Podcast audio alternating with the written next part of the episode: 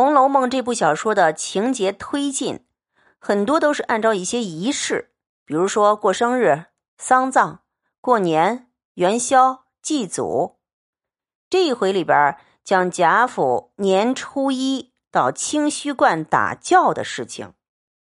清虚观属于道教，里边有个张道士，这个老道士身份很不一样，他跟贾代善，也就是贾母的丈夫是同一个辈分。那个时候，道教有一种规矩，很多有身份的人基于种种理由说要修道，自己不能真正的去修，不像贾静是真的撇下世俗离家去修道。不能修道的呢，就找一个道士做他的替身。张道士就是做荣国公贾代善的替身，当然他跟贾家的关系就不比寻常了。贾家到他的道观去做法事，当然就完全不一样。你看贾家打教做法事的气派，家里的丫鬟佣人通通动员了。这可能是第一次把每一家每一房那些丫鬟的名字写下来。贾母的丫鬟鸳鸯、鹦鹉、琥珀、珍珠，听起来都是很贵重的。贾母的丫鬟气派大一点儿鸳鸯是丫鬟头儿。林黛玉的丫鬟紫鹃、雪雁、春仙，宝钗的丫头莺儿、文杏，迎春的丫头思琪、秀吉，探春的丫头世书、翠墨，惜春的丫头入画、彩萍等等，都伴着主子通通去了。可想而知，这群年轻女孩子。分成几辆车，叽叽呱呱，声势浩大。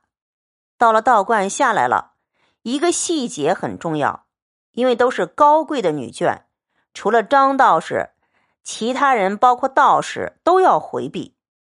有一个捡灯花的小道士，来不及躲避，就乱跑一通，一下子就撞到凤姐的怀里。凤姐一扬手，啪，照脸就是一巴掌。把那个小道士打了一个跟头，还骂粗话。不过庚辰本这个野牛操的胡朝哪里跑？太粗了，不像凤姐讲的。程一本我觉得恰如其分，骂一声小野杂种够了。曹雪芹不是不用粗话，而是不合身份。薛蟠骂骂就算了，凤姐讲这么粗的话，感觉还是有点问题。凤姐打了一巴掌。那些佣人看到也起哄了，围着噼里啪啦叫打。贾母听见吵闹，问是怎么回事，贾珍就连忙出来问了。凤姐上前搀着贾母说：“一个小道士捡灯花的，没躲出去，这会子混钻呢。”贾母听说，忙说：“快带了那孩子来，别唬着他。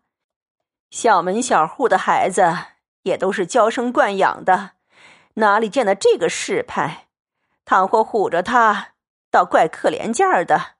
他老子娘岂不疼得慌？说说就叫贾珍把孩子带进来了。那孩子还一手拿着蜡烛剪，跪在地下乱颤发抖，吓死了。贾母就命令贾珍拉起来，叫他别怕，问他几岁了。那孩子吓得说不出话来。贾母叫他出去。说不要为难他，给他赏了钱。贾母就是贾母，这老太太不比寻常。曹雪芹有好几个地方写贾母，到现在为止，我们看到贾母只是一个很会享福的老太太，这是一个面相。其实，在书里面，除了贾政以外，很能代表儒家的人物就是贾母。从贾母一句可怜见的就看出来了。陶渊明也写过一封信给他儿子，说：“你要善待你的那些佣人，他们也是人家的儿子。”这就是真正的儒家精神，推己及人，别人的小孩也是仁慈。王熙凤这种地方就欠缺了，她心地不够仁厚，少了一点恻隐之心。虽然聪明有余、机关算尽、能干的不得了，也有风趣的一面，但是后来不得善终。贾母虽然逢抄家之难，最后是寿终正寝，八十几岁是嘴角微笑过世的。一个小小的细节，就是写贾母的为人，一笔一笔像工笔画一样，从各种角度来看这个人，尤其是写王熙凤，角度最周圆，把她的优点、缺点、性格、手腕都写了出来。王熙凤本来就有点势利，他对刘姥姥那种高傲的态度，对佣人的严苛，这个时候写出对小道士的疾言厉色。也衬托了贾母的仁厚。曹雪芹常常在这种小节写出人的活灵活现，譬如贾珍这个人，我们看到他像个纨绔子弟，可是别忘了他是宁国府的宁国公，他是继承那个爵位的，因为他父亲贾敬不管事儿修道去了，就世袭到贾珍身上，他要拿出架势来的。贾珍来到道观，忙前忙后，一看他的那些子侄竟然躲到楼下去乘凉去了，他就把儿子贾蓉叫出来，说：“你瞧瞧他，我这儿还没敢说热，他倒乘凉去了。”叫佣人啐他两口，往他脸上吐口水。贾蓉也只好认了。那个时候，中国的家庭在宗法社会下，父亲有绝对的权威。张道士本来还有点做作，不敢进来。贾母说他是荣国公的替身，是熟人，就赶紧叫他进来。这个道士虽是出家人，也很世故，见了宝玉，见了贾母，很懂得说奉承话。贾母就说：“宝玉本来就挺好的，就是他老子逼他念书，逼得太厉害，把他逼出病来了。”张道士说。外头都在传宝玉写的字作的诗都好的很呢。下面接着说，我看见哥的这个形容身段言谈举动，怎么就同当日国公爷一个稿子？说着，两眼流下泪来。贾母一听就触动心事了。张道士非常世故。他晓得贾母最疼的就是宝玉，他这么一说，宝玉向贾代善，贾母当然就听进去了。别忘了，这些道士都靠贾府这种富贵人家捐香油钱，甚至捐整个庙的。他们到这儿来做法事，在贾母来说，也不过就等于是家里头做做。可是外面时相往来的各府。一听贾府要做法事，都送礼来了。中国从前那种礼尚往来，真是一板一眼，规矩很多。因为贾府此时正盛，普通做个法事也这么多人来送礼。后来贾府倒了，去找人家都不理，都拒而不见了。张道士说道观里的道士听说了宝玉那块玉，都想看一看，于是。拿了一个盘捧去给大家开开眼，看完拿回来以后，盘子里摆满小礼物，也有金玉宝石之类的随身佩戴物。贾母说收出家人礼物不妥，宝玉说要退回去。张道士说这是他们一份心，正在相互推让，看到里边有个金麒麟，贾母说。好像谁身上也有这么一个，宝钗说史大妹妹身上有一个，就是说史湘云。大家说宝钗记性真好，黛玉就在旁边放话了：她在别的上还有限，唯有这些人带的东西上越发留心。有一个金锁已经闹得不可开交了，又跑出一个金麒麟来，黛玉真是烦恼。他身上没有这些金东西。宝玉听见史湘云有个金麒麟，就想伸手去拿。宝玉盯他两眼，他不好意思收进怀里，就说：“我拿了要给你的。”黛玉说：“我不稀罕。”其实宝玉拿了就是要给史湘云的。这个金麒麟后来也引出很多争论来，到最后有这么一个回目。因麒麟伏白首双星，宝玉拿回金麒麟，掉到草丛里，给史湘云捡着了。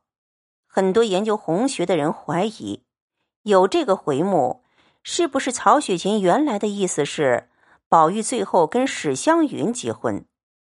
支批有此一说，就是脂砚斋批的，说后来宝钗死了，宝玉流落了，湘云也流落了。湘云原本嫁了一个蛮好的王孙公子魏若兰，可惜魏若兰早逝，所以他们俩都流落了。最后史湘云跟宝玉结婚，不过在太虚幻境的侧诗里没有讲到这一节，程一本后四十回也没有这一段。也有一个说法，说史湘云的丈夫魏若兰身上配的东西就是一个麒麟。所以应该指的是魏若兰，这一点成为扯不清的公案了。《红楼梦》里面有很多矛盾，前后不一致。虽然它伏笔千里，很多东西老早伏好，有些大概因为抄本续本的关系，有前后照应不到的地方。回目怎么会跑出一个因麒麟伏白首双星呢？史湘云跟宝玉有情，但是应该基本上是兄妹情。史湘云很豪爽，她那时候也是订了婚的，和宝玉两个人谈得来是真的，那种谈得来有点兄妹的味道。宝玉和黛玉、宝钗都是表兄妹，但是跟他们两个不像兄妹之情，跟史湘云似的。史湘云个性豪爽，有男子气。有时候喜欢扮男装，挺可爱的一个女孩子。那个麒麟是戴在身上的小东西。曹雪芹很会运用微物，写了金锁、玉、麒麟、汗金子这样那样好多的东西。这些东西也往往有象征性。由于金麒麟，黛玉又耿耿于怀了，宝玉也只好又去劝慰。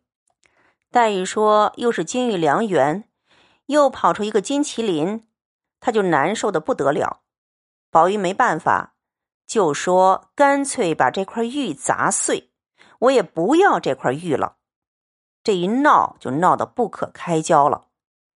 两个人这个时候还在试探，一直要到交心了，互相动了真情，一动真情就不可收拾了。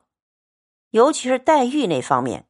他懂得了宝玉的心，宝玉那个心像好几个蜂窝一样，这儿藏一个，那儿藏一个，好多好多都可以容得下。